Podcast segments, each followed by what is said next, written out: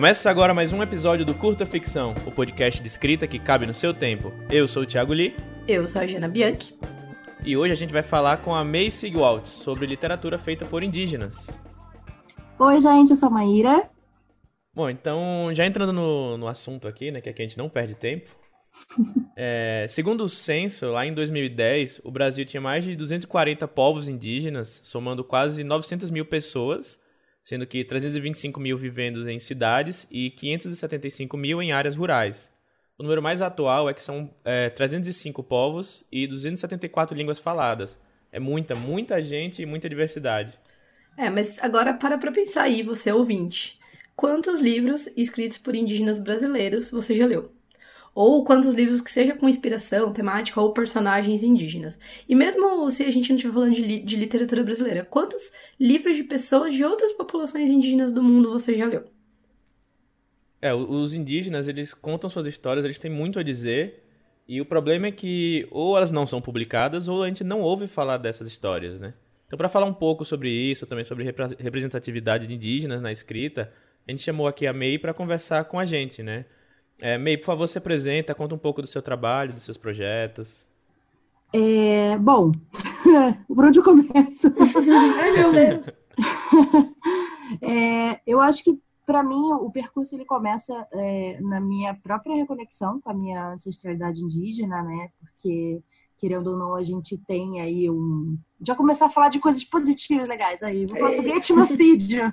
Uhum. É, do, que, enfim, é, que separa muito, né? Que tem o objetivo de, de cortar esse laço com a sua ancestralidade. Então, é, é um caminho que muitos descendentes precisam fazer. É, então, desde que para mim acho que foi a jornada de uma vida inteira. E tendo um canal de, de literatura, né, você começa a cada vez mais perceber o que, que você está lendo não é necessariamente a sua vivência, e você começa a buscar mais coisas e quando você finalmente se vê no livro, não tem como você não buscar mais disso, né? Então, eu tentei é, propagar isso, é uma coisa ainda que eu pretendo fazer, ainda não consegui fazer, que é um, um mês inteiro no meu canal só para falar de literatura indígena, porque tem muita coisa diferente, muita coisa interessante. É, mas quando eu li é, um livro se chama Lá, Não É Lá, é, que é de um autor indígena americano, norte-americano.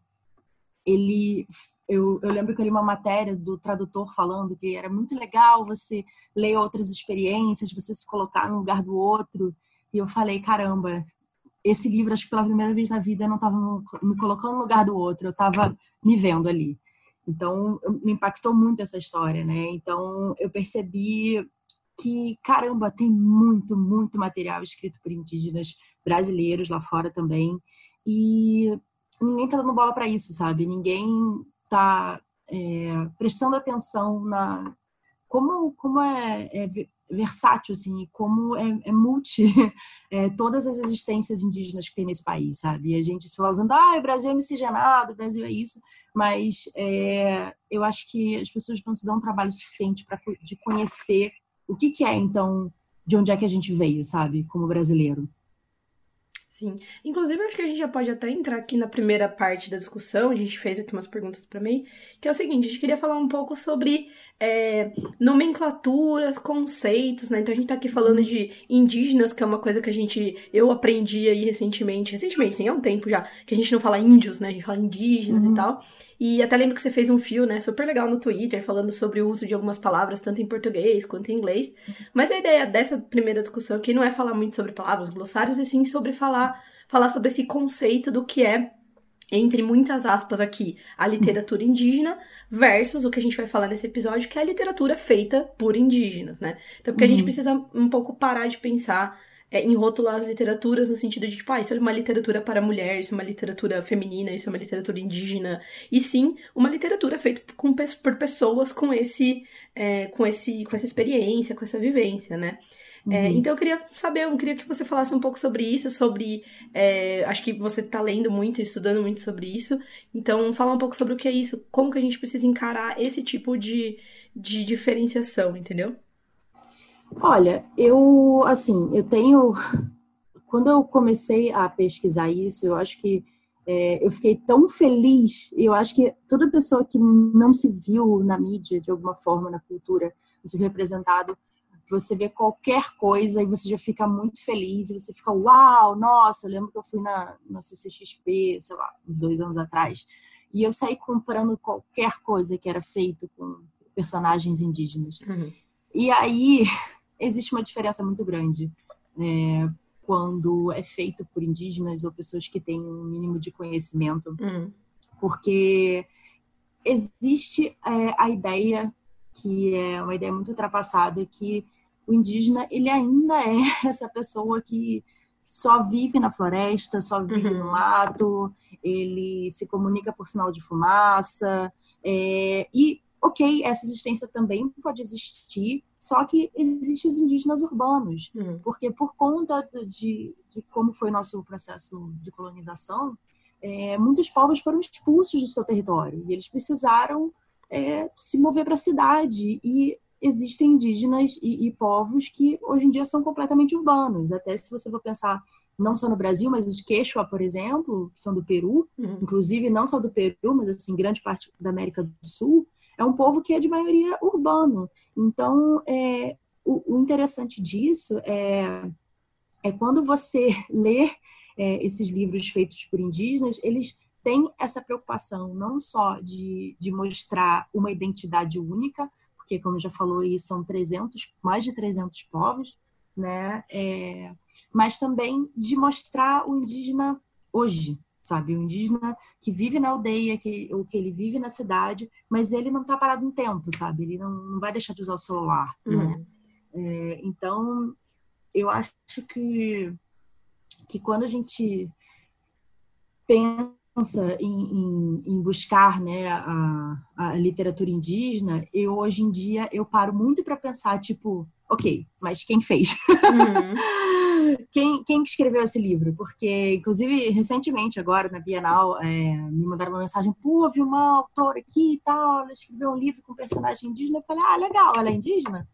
Ai, não sei, ela tava usando um cocardo. Eu falei, hum, tá, qual que é o nome dela? Aí fui pesquisar.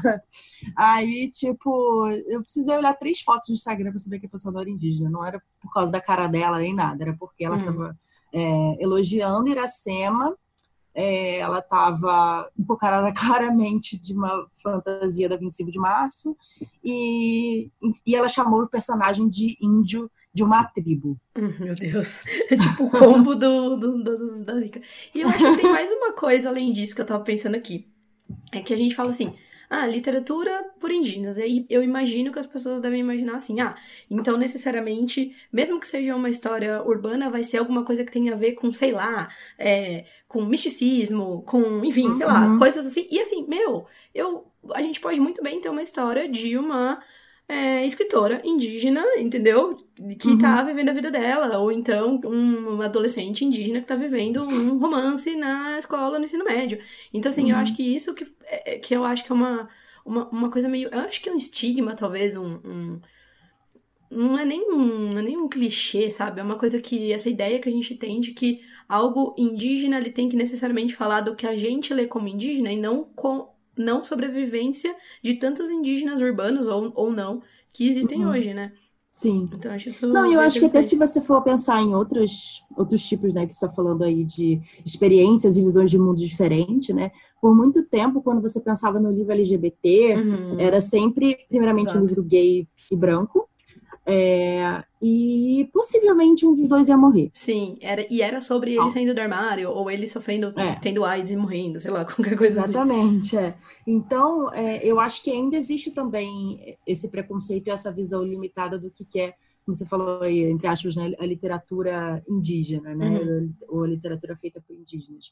É que, tipo, ah, a pessoa só vai falar sobre isso, ou a pessoa. Eu acho que é, é difícil é, ao mesmo tempo, é, e isso eu converso muito com o meu grupo de amigas escritoras não brancas, que é, é difícil você dissociar a sua vivência da forma como você vê o mundo, uhum. sabe? Você ser uma pessoa negra, a forma como você vê o mundo, porque a forma como o mundo te trata, é, diferencia na sua experiência. Você não precisa o tempo inteiro estar falando de racismo. Eu nem acho que, que é, pessoas racializadas têm que estar o tempo inteiro é, falando de racismo em suas histórias, né? A gente merece histórias felizes.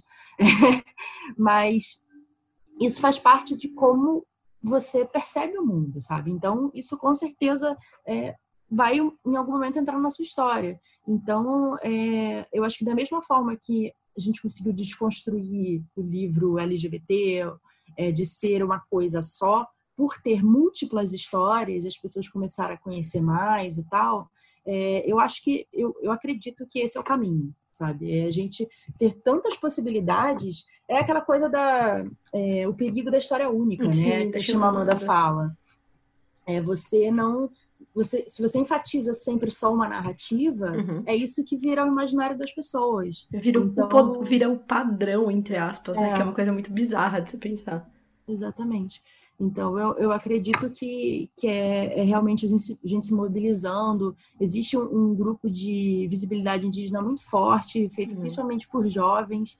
É, então, eu acho que, que esse é um momento de, de chamar atenção para isso, sabe? E usar é, os privilégios e o espaço que a gente conquista para chamar atenção para essas coisas e mostrar que existem múltiplas histórias e múltiplos pontos de vista. Uhum.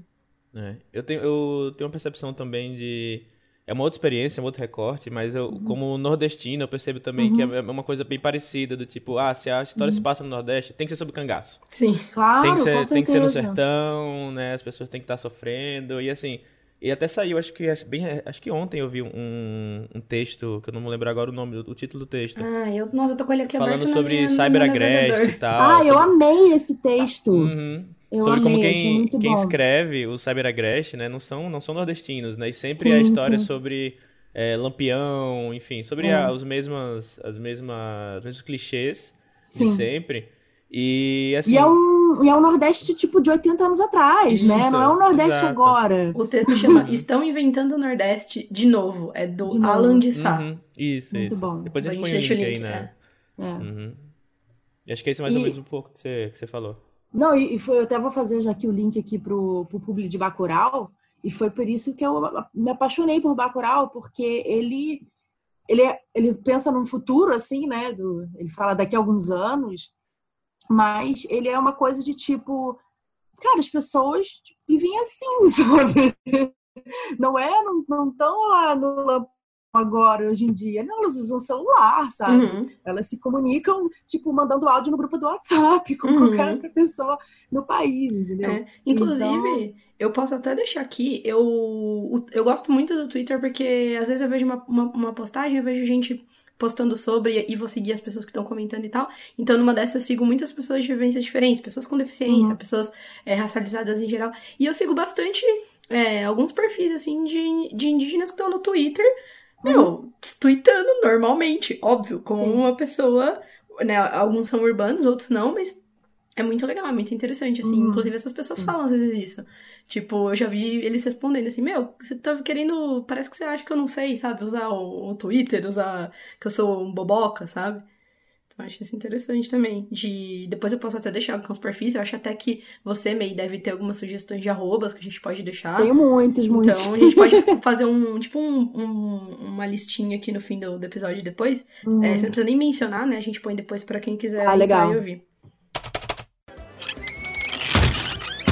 Eita! Aô, e aí, chefia? Seja bem-vindo ao Boteco dos Versados. O quê? Boteco dos Versados, meu amigo. Aqui a gente bebe, faz indicações literárias, bebe, conversa sobre livros, bebe, discute sobre o que quer que a gente ache pertinente. Tudo isso tomando sempre uma geladinha. Quer dizer que a gente toma um ainda? Fala de livro? Que beleza! Mas eu nem sei como é que eu cheguei aqui. Como é que chega aqui no boteco? É muito simples. Você pode chegar aqui através do site leitorcabuloso.com.br ou através de qualquer agregador de podcast, seja no iTunes ou no Spotify. Então, diretor, sinta-se à vontade que a cerveja eu já trago. Tá se mordendo de raiva. Tá se mordendo de raiva. É, então, já entrando aqui na, na segunda pergunta. Né, os nossos ouvintes aqui, eles são, né, em sua grande maioria, escritores, né, assim como você.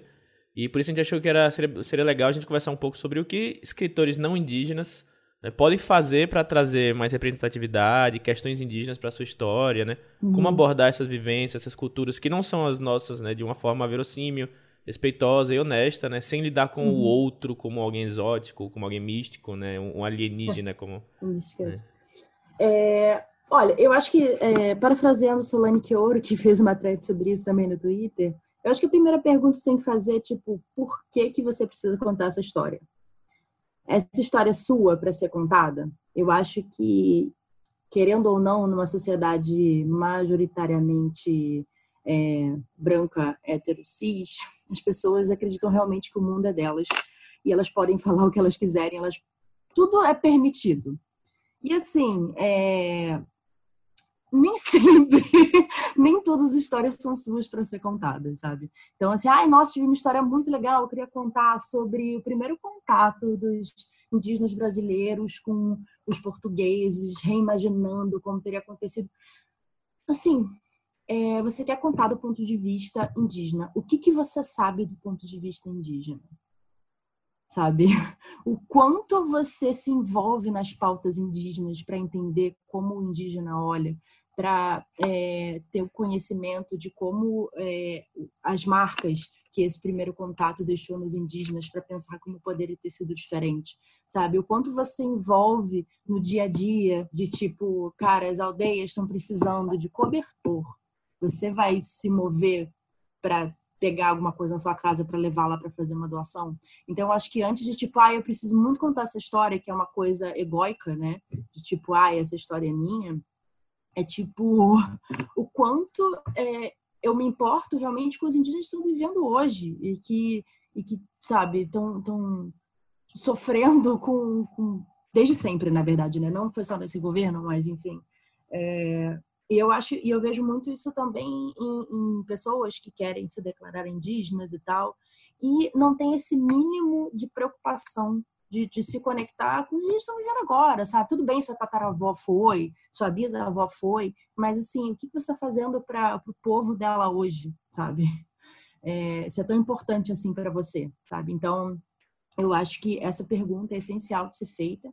E assim, é, se você quer contar, me, me incomoda muito a, é, a forma genérica como as pessoas querem falar é, de certos povos o falar de indígenas no país, né? Porque caramba, sabe, é muito diferente. Não dá para você misturar um caiapó com caiagangue.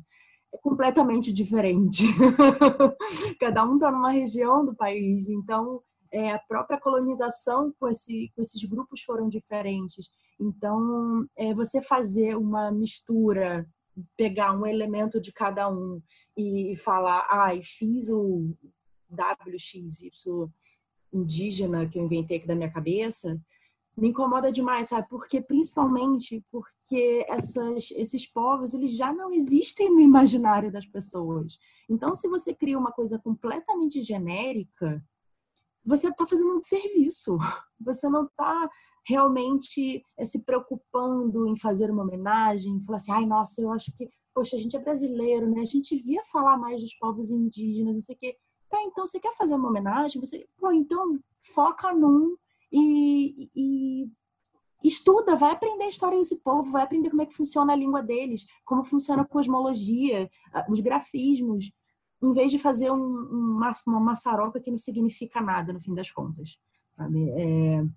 E não é nem, eu não, não, nem tô falando de tipo, ah, uma coisa, a Pantera Negra que pegou é, o cobertor do povo tal, que baseou a pintura do povo tal, não, é tipo é você é, descaracterizar todos os possíveis e você fazer um outro que não tem nada a ver com nada. Uhum. Você, tipo, pintar uma cruz na testa e falar grafismo indígena. Sim, é, entendeu? é, inclusive porque as pessoas que trabalharam no, no Pantera Negra, a maioria delas eram negras, né?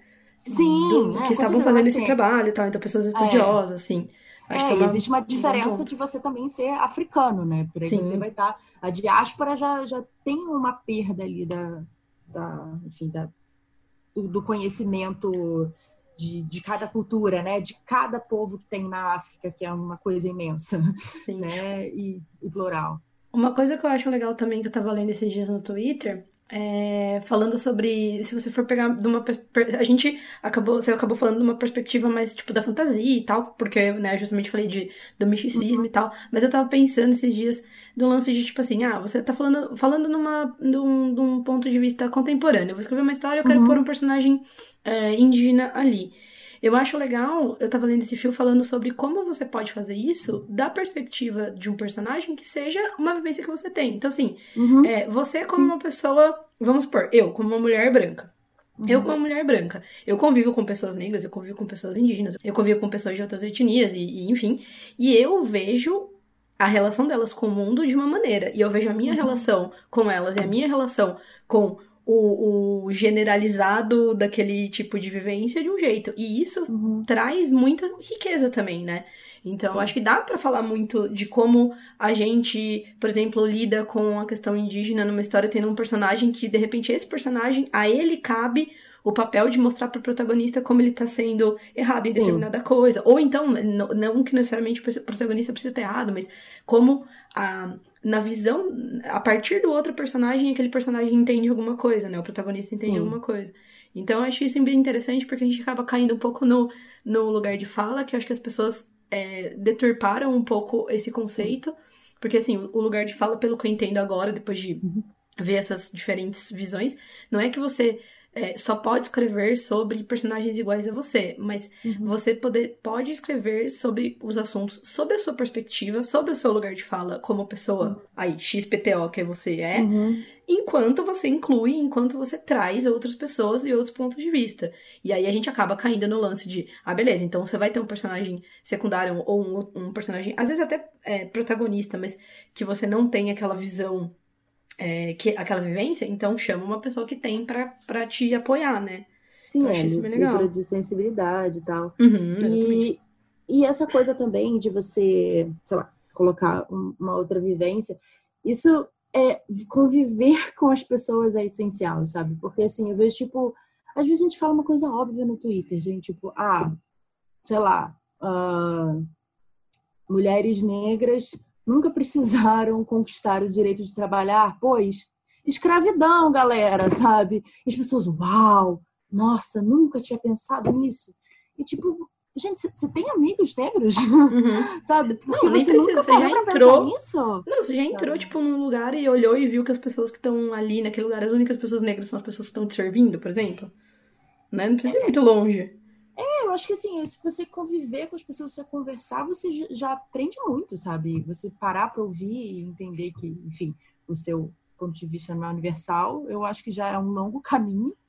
E eu acho que a minha última dica aí seria é, é complicado quando você, sei lá, você quer escrever sobre uma coisa, tipo, indígenas, por exemplo, e aí, ah, qual que é a sua inspiração? Ah, Tolkien, George R. Martin, Tipo, mano. Leia sobre, né? Sabe? Vai ler Graça Graúna, vai ler Daniel Munduruku, entendeu? Uhum.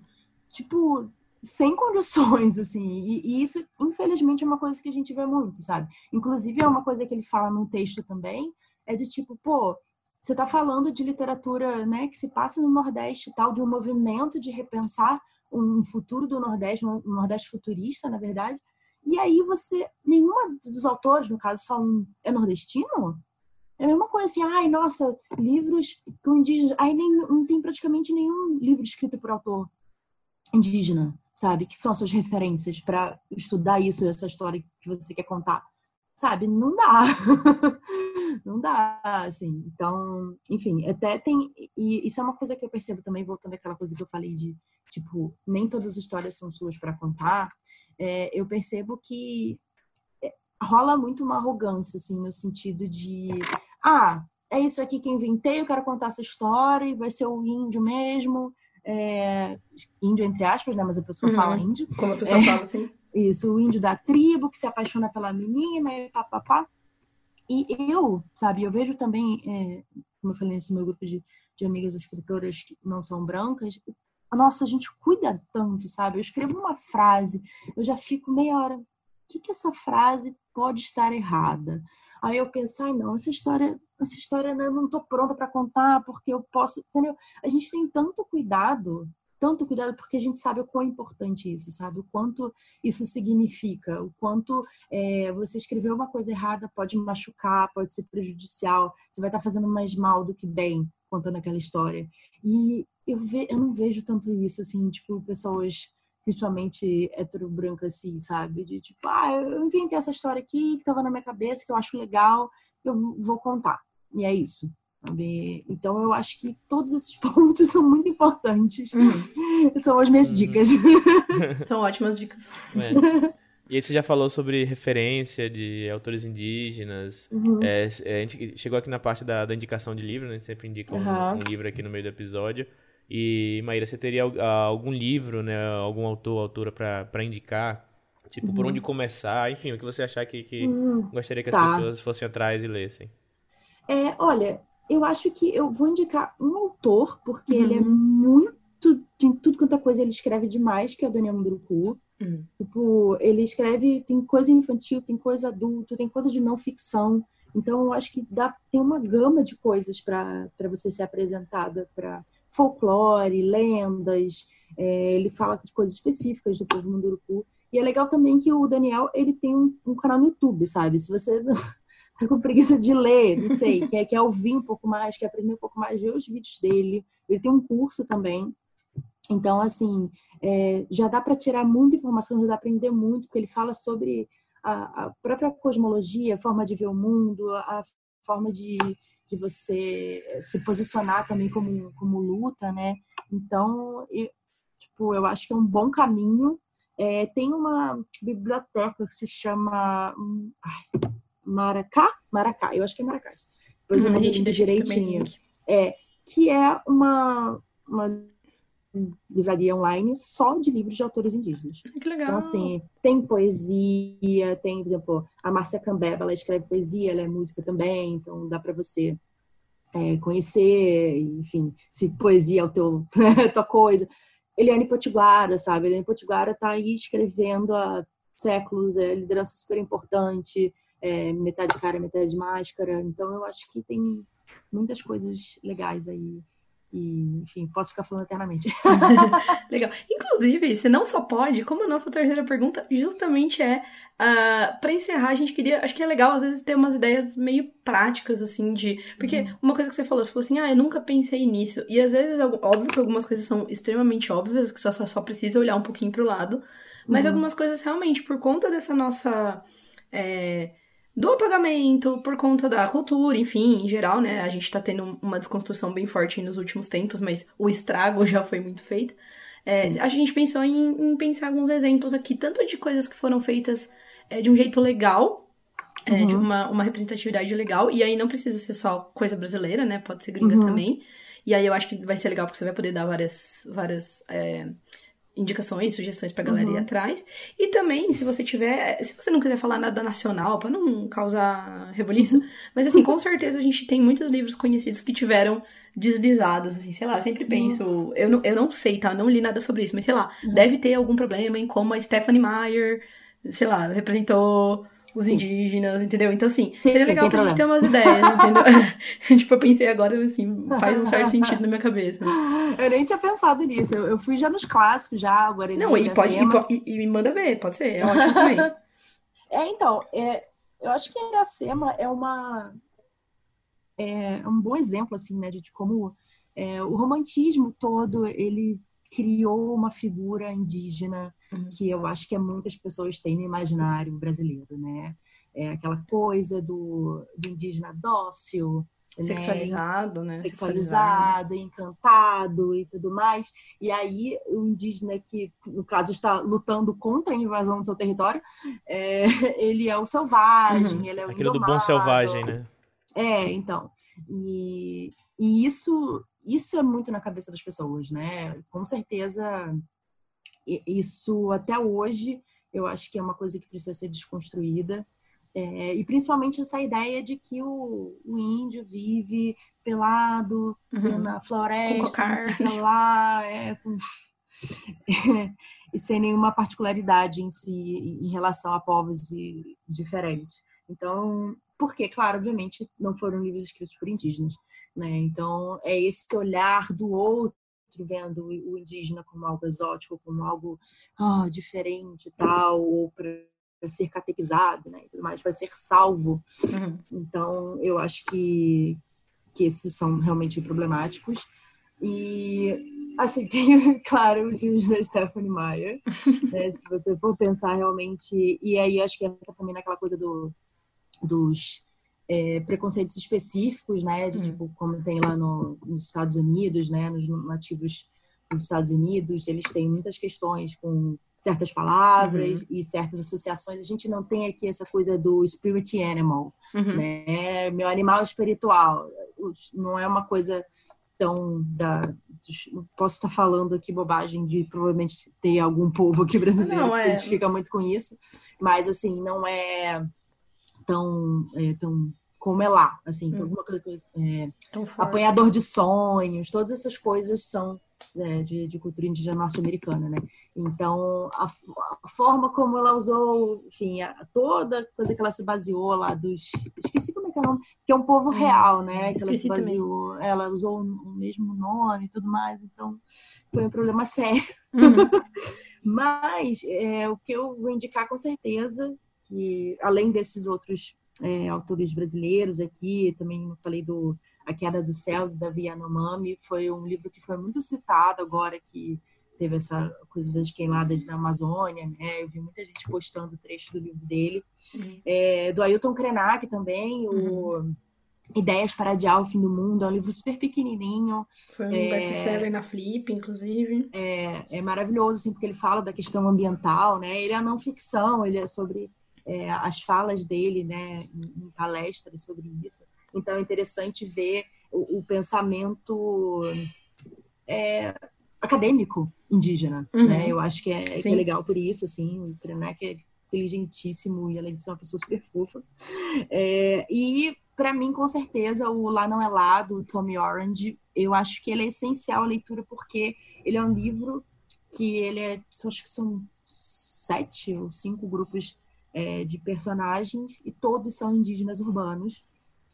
E no final é, eles vão se encontrar num pauau, que é um dos maiores encontros dos povos indígenas lá dos, dos Estados Unidos.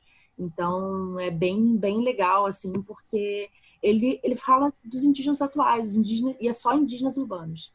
É, então estão nas cidades que sofrem com é, índices de suicídio, de alcoolismo, de resgate, de não se sentir indígena o suficiente, é, de ter elementos todos, de ter o fenótipo, de ter isso, isso e aquilo, mas não ter mais uma conexão, porque, sei lá, era da sua avó e sua avó morreu e você não sabe de mais nada.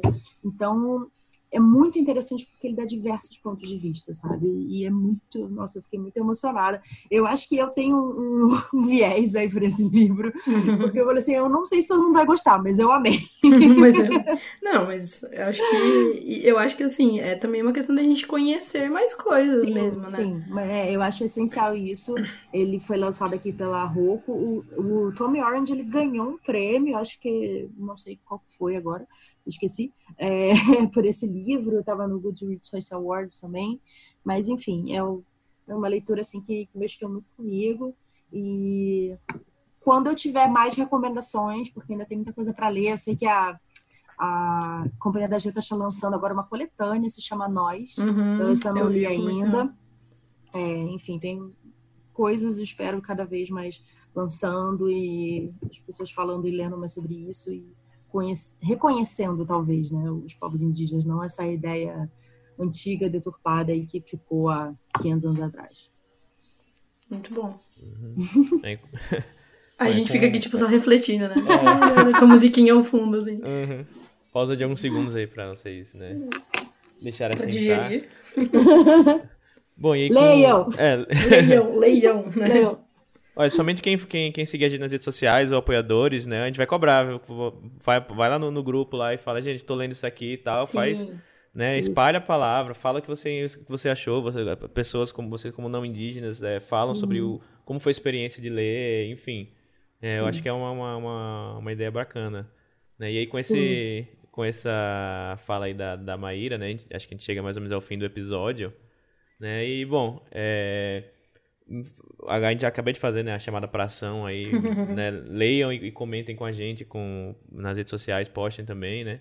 E, bom, não custa repetir, se você gosta aqui do Curta Ficção, tem três jeitos de você apoiar a gente. É, e o primeiro e o mais simples de todos é recomendando o podcast. Mas você também pode avaliar os, o, né, o Curta nos seus agregadores de podcast. Lembrando que a gente tem tá todos eles, inclusive no, no iTunes e no Spotify. E também apoiar o nosso financiamento coletivo. E... A gente tem ele no Catarse Assinaturas, que é o catarse.me barra curtaficção, ou no PicPay, aí tem sempre, em todo episódio tem os links, tá tudo certinho para quem quiser virar apoiador. É, e você pode apoiar a gente em troca, e ganhar em troca várias recompensas legais a partir de 5 reais. Dá uma olhadinha lá. Uhum. E nosso muito obrigado a todos os apoiadores. E um agradecimento especial e nominal para os apoiadores do nível novela em diante. Hoje quem iria ler o, o, o nome dos apoiadores era a Paola, só que a Paola. Quer alternar? Ela... Ah, deixa que eu leio aqui, já tô na. Tá bom. A Paola é... hoje, hoje teve que um, uma. Como chama? Um imprevisto familiar nenezístico. Nenezístico. Imprevisto de mãe. É. Da Larinha fofinha. Larinha, a gente perdoa porque você é muito fofinha. É. Pode ocupar a Paola quando você precisar. Bom, e então vou, vou ler novamente aqui os nossos apoiadores queridos. É, são eles. A J. Oliveira, Alessandra Silva Rocha, Ana Lúcia Merege, Ariel Aires, Beatriz dos Santos, Brena Gentil Rezende, Bruno Miller, Caio Henrique Amaro, Carlos Henrique de Magalhães, Camila Abdanur, Carol Vidal, Carolina Freire Neves, Caroline Fronza, Conte Histórias, Daniel Renatini, Danilo Henrique, Diana Passi, Diego Tonin, Ednei Pim, Fabiana Ferraz Nogueira, Fernanda Castro, Gabriel Mar, Gustavo Firmiano, Ian Fraser Lima, Israel Pinho, Jefferson Ferreira, Jonathan Marques, Karen Alvares, Kátia Chitini, Kianjali, Leonardo Álvares Franco, Lucas Fogaça, Luiz J. Walker, Marcel Breton, Mariana Paixão, Mário Castro, Maiara Barros, Pacha Urbano, Paulo Vinícius dos Santos, Petrônio de Tílio Neto, Plutão Livros, Rafael Dabruzo, Rafael Dourado, Rafael Guimarães, Rafael Labate, Regiane Winarski, Renan Bernardo, Renan Santos, Renan Gomes Barcelos, Rodrigo Basso, Rodrigo Fernandes, Rubem Maier, Samuel Muca, Santiago Santos, Simone Paulino, Stephanie Santana, Thaís Messora, Thales Freitas, Tiago Ambrósio e Tom Borges. Ufa. Eita, o fôlego. Tem que ter o fôlego agora. Já vai se preparando. Ah, e bom, só mais um obrigado aqui, que vocês sabem que vocês viabilizam não só o funcionamento regular desse podcast, como também a expansão do nosso conteúdo. Temos várias novidades em breve. Estamos aqui no, no, no nosso castelo, tipo, muahaha, tipo aquele gif da, da bruxa da Branca de Neve, assim, entrando no, no alçapão, né? E aí a gente vai rapidinho pro jabás, começando pela May. Então, May, conta pra gente seus trabalhos, seus canais, seus seu podcast, o serviço que Gente, você presta. eu sou péssima. Fala tudo. Vai que vai. Ah, fala arrobas Eu vou ligar também. pra Bruna pra ela, Vou ligar pra pra ela me lembrar. Você É, nem no- tem uma, uma pessoa que pode te ajudar com essa parte de, de Pois divulgação é. pessoal, não é mesmo? Eu sempre falo, Bruna, qual que é minhas coisas? Aí ela vem falar. Coloca um insert no É. episódio, assim. Sim. Ó, eu tenho o All About the Book no YouTube e no Instagram é arroba About the Book. É um canal onde eu falo sobre literatura, eu tenho especiais sobre o mês inteiro só sobre literatura LGBTQ, um mês inteiro só sobre o. é, como é que é? Esqueci. O, ah, enfim, só de literatura escrito por pessoas negras. Uhum. É, eu pretendo fazer um sobre literatura indígena também, mas tem muitas outras coisas interessantes e legais lá, então acompanhe, por favor. É, no Twitter eu sou arroba my underline Sigvald. É, eu também tenho o podcast com a Bruna, Bruna Miranda, que é o Wine About It. E a gente toma vinho enquanto a gente fala sobre livros. Maravilhoso.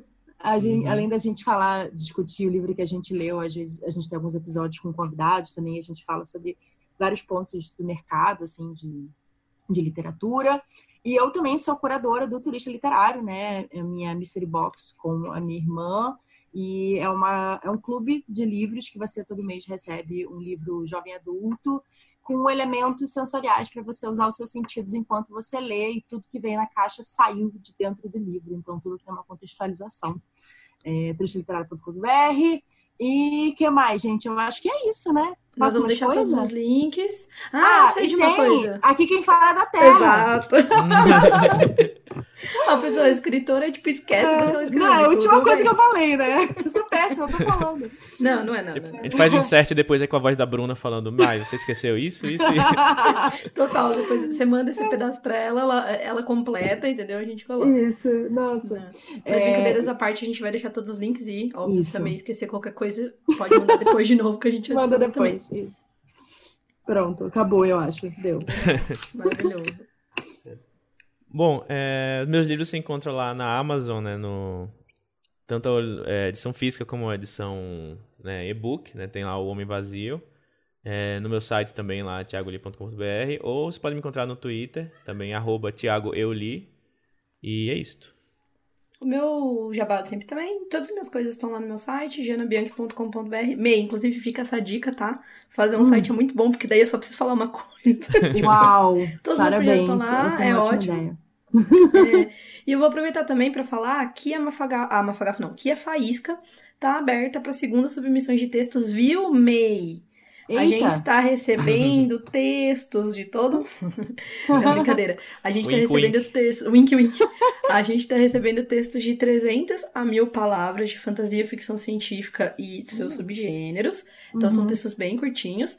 É, você pode mandar até três textos por vez. O prazo é até dia 31 de outubro, então dá pra escrever bastante texto de mil palavras até lá. E todas as informações estão em www.mafagaforrevista.com.br barra submissões faísca, né? Submissões e faísca sem acento, tudo junto.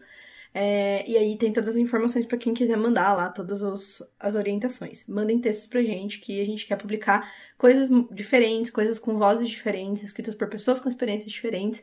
Então, é, se você está ouvindo esse episódio, prepara aí seu textinho e manda pra gente. Show. É isso. É isso. Então, Mai, muito obrigado por, por vir aqui. Ah, obrigada legal. pelo convite, gente. A Tô gente adorou. honrada e tímida. Um pena que a, Paula não pôde gravar, que ela tava toda empolgada aqui também. Uhum. Mas tudo bem, acontece. É isso. Bom, e esse foi mais um episódio do Curto Ficção, o podcast de escrita que cabe no seu tempo. Eu sou o Thiago Lee. Eu sou a Regina Bianchi. E a gente volta com mais um episódio daqui a duas semanas. Tchau, tchau. Tchau. Tchau.